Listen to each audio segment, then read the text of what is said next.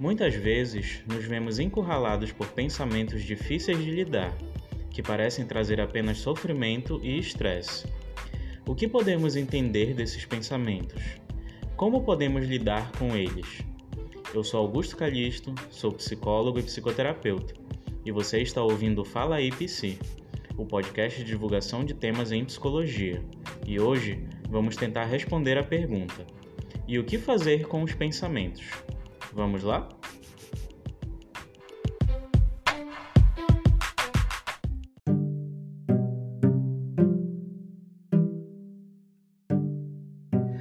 Olá pessoal, sejam bem-vindas e bem-vindos a mais um episódio do Fala IPC.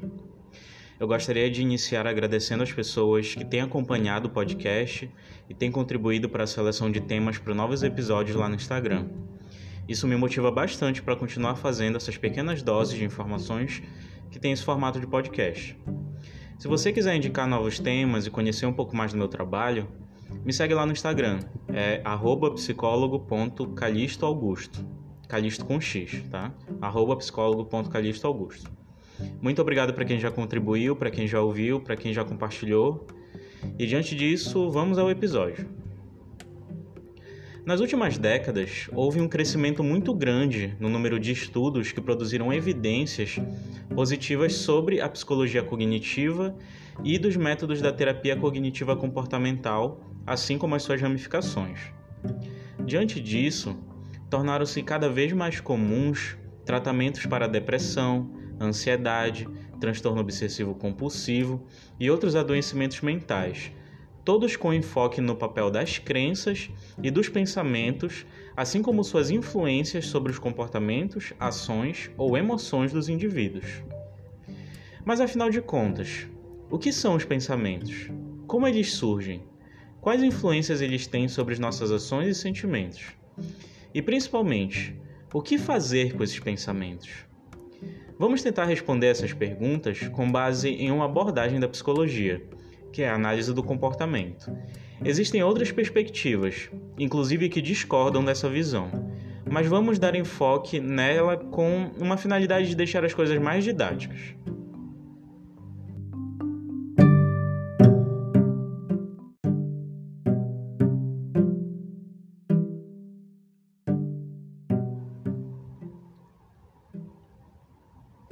O que são pensamentos? A nossa cultura, por fortes influências do platonismo e do cristianismo, assim como algumas concepções superficiais difundidas sobre Freud e a psicanálise, atribui características especiais aos pensamentos ou à mente como um todo. Faz uma distinção ainda muito forte sobre a ação e o pensamento. Dentro dessa lógica, a mente e os pensamentos seriam a expressão de uma natureza mais profunda do indivíduo uma alma, uma força ou um sopro de vida que pouco depende das condições externas ao sujeito. É como se existisse algo independente dentro de cada um de nós, algo que não pudesse ser alterado ou tocado, algo com o qual já nascemos. O que precisamos entender é que os pensamentos também são comportamentos, também são ações. Como assim? Primeiro, o que são comportamentos? Comportamento é tudo aquilo que o indivíduo ou um organismo faz em relação ao ambiente no qual está inserido. Prestem atenção a essa palavra: relação. Uma ação, um sentimento ou até mesmo um pensamento não surge de forma espontânea, do nada. Sempre está relacionado a um estímulo ou a um conjunto de estímulos prévios à ação, seja no momento imediato ou seja presente na história de vida da pessoa. Essas ações também estão intimamente relacionadas às suas consequências, às mudanças que essas ações causam no mundo ao redor daqueles que agem. Nesse sentido, os pensamentos, assim como as ações em geral, estão em relação constante de interdependência com o mundo.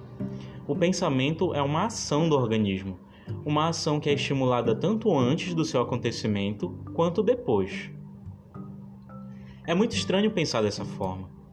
Estamos acostumadas e acostumados a ver os pensamentos como, como coisas que são independentes e distintas dos comportamentos. como se esses pensamentos fossem coisas armazenadas dentro de fichários ou arquivos dentro dos nossos cérebros, como pequenas fotos ou miniaturas da realidade. Essa metáfora talvez ajude a visualizar ou até entender alguma coisa, mas a longo prazo ela gera mais confusão. O que muda para os pensamentos, na verdade, é o nível no qual essa ação é realizada. É aí que falamos sobre comportamentos públicos ou privados ou no nível aberto ou encoberto. Por exemplo, você pode falar em voz alta: Estou ouvindo um podcast. Esse falar estará disponível para as pessoas ao redor que escutaram. É um comportamento público. Ou você pode pensar só com você: Estou ouvindo o podcast. É um comportamento privado. Só você tem acesso. Um outro exemplo interessante você sente uma dor aguda de dente. Ao ir ao dentista, o profissional não terá acesso à sua dor, apenas ao dente inflamado. A dor é uma resposta puramente privada, só você tem acesso. Mas lembrando, por ser uma ação encoberta ou privada, não altera o fato de que o pensamento ainda é uma ação em relação ao mundo. Ele, entre aspas, estar dentro de nós, não muda o fato de que ele está sendo estimulado pelo mundo, assim como pelas consequências das nossas ações.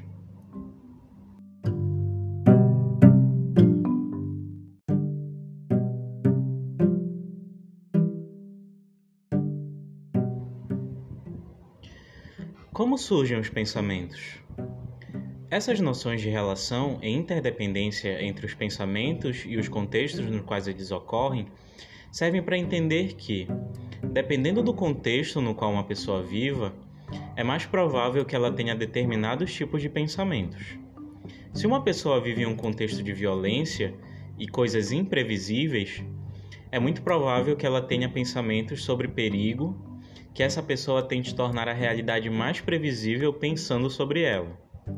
Se uma pessoa vive em um ambiente de alegria e carinho constantes, é mais provável que ela tenha pensamentos sobre coisas satisfatórias e sobre esperança.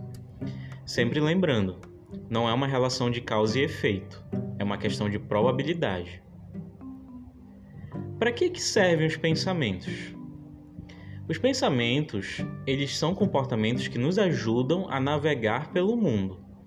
São formas de descrever a realidade que vamos aprendendo ao longo do nosso contato com as experiências. Se você tem uma experiência, é provável que você passe a descrever ela para si em pensamento e verbalmente para as outras pessoas. Essas descrições nos ajudam a melhorar a nossa percepção desse mundo em busca de consequências que nos favoreçam de alguma forma direta ou indireta.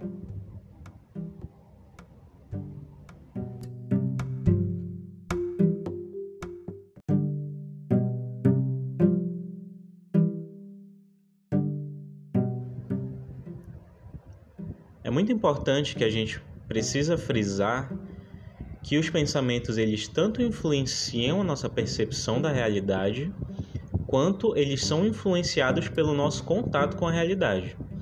Então, geralmente nós temos uma percepção ou um conjunto de regras sobre determinada situação e a partir do contato do nosso contato mais aberto com essas situações, é provável que essa, essa nossa descrição, essas nossas regras sobre a realidade possam mudar. Existe todo um conjunto de influências para que isso aconteça. E é, é por isso que é muito importante que as pessoas se exponham a novas situações, para que esses pensamentos e essas descrições da realidade elas possam ir mudando ao longo dos contextos de vida também.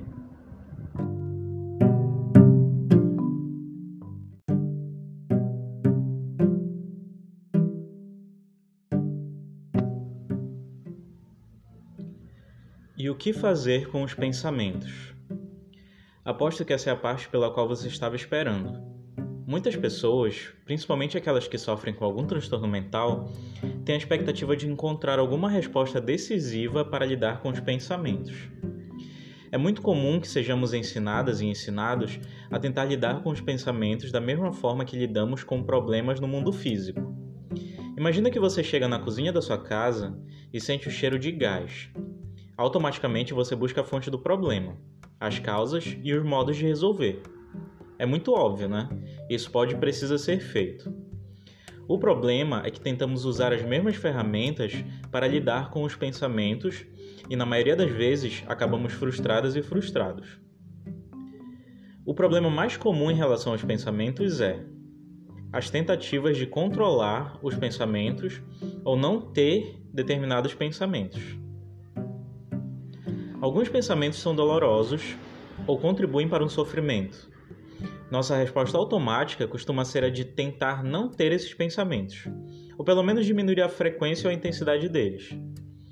No entanto, tentar não pensar ou se preocupar com alguma coisa já é fazer isso. Por exemplo, Tente não pensar no Jeep amarelo. Faça o maior esforço que você conseguir para não pensar no Jeep amarelo, com quatro portas e detalhes prateados. Você conseguiu não pensar? Nesses casos, mais especificamente em casos de pensamentos dolorosos, precisamos primeiro entender que não há nada de errado em pensar esses pensamentos. Se eles estão aparecendo, é porque alguma coisa na sua realidade externa e interna contribuem para isso. Segundo, precisamos entender que ter um pensamento ou um conjunto de pensamentos não significa que você ou sua realidade sejam aqueles pensamentos. Pensamentos são descrições de partes da nossa realidade, não são a nossa realidade como um todo. Existem coisas que provavelmente nos escapam, e ter isso em mente pode nos ajudar a ser mais flexíveis.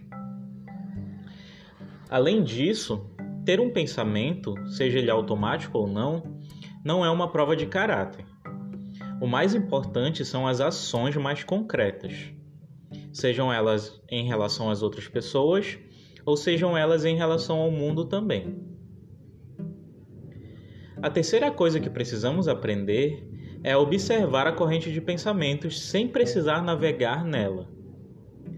Quando pensamentos dolorosos surgem, precisamos aprender a pisar fora da correnteza de ideias que, na maioria das vezes, nos leva e nos afoga. Precisamos primeiro aceitar aqueles pensamentos. Aceitar no sentido de apenas observar. Você não precisa entender, você não precisa modificar esses pensamentos nesse momento. Apenas observe, apenas saiba que você está pensando determinada coisa. Não julgue como certo, como errado, como feio, como bonito. Apenas saiba que você está pensando algo. Uma coisa que pode ajudar nesse sentido é imaginar os pensamentos como vagões de trem. Os vagões vão passando e passando e você só observa. Você não precisa pular no trem ou mudar a rota dele. Apenas observe. Apenas veja ele passando. Você pode dizer oi para o trem, pode acenar, dizer oi para quem passa, mas você não precisa subir.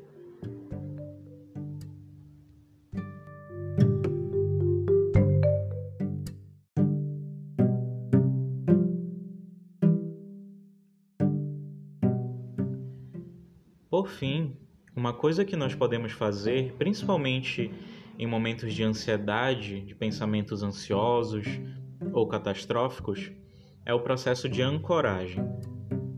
Como é que funciona isso de modo geral? Precisamos contrastar esses pensamentos de ansiedade, de catástrofe, com a realidade imediata.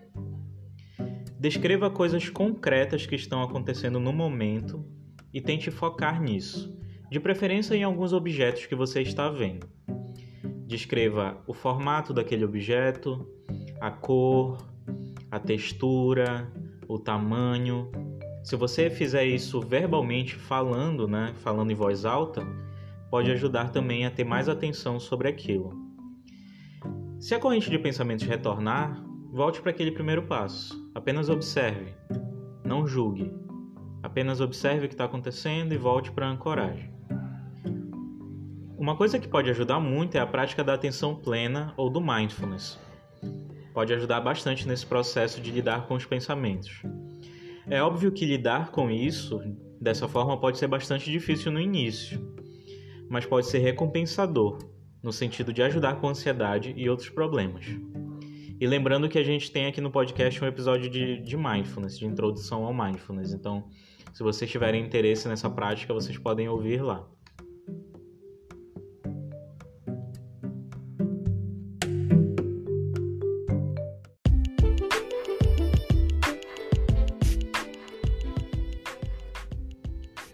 Então, pessoal, eu espero que esse episódio tenha ajudado a introduzir a ideia dos pensamentos, o que que é, por que que eles existem, como é que a gente pode lidar com eles.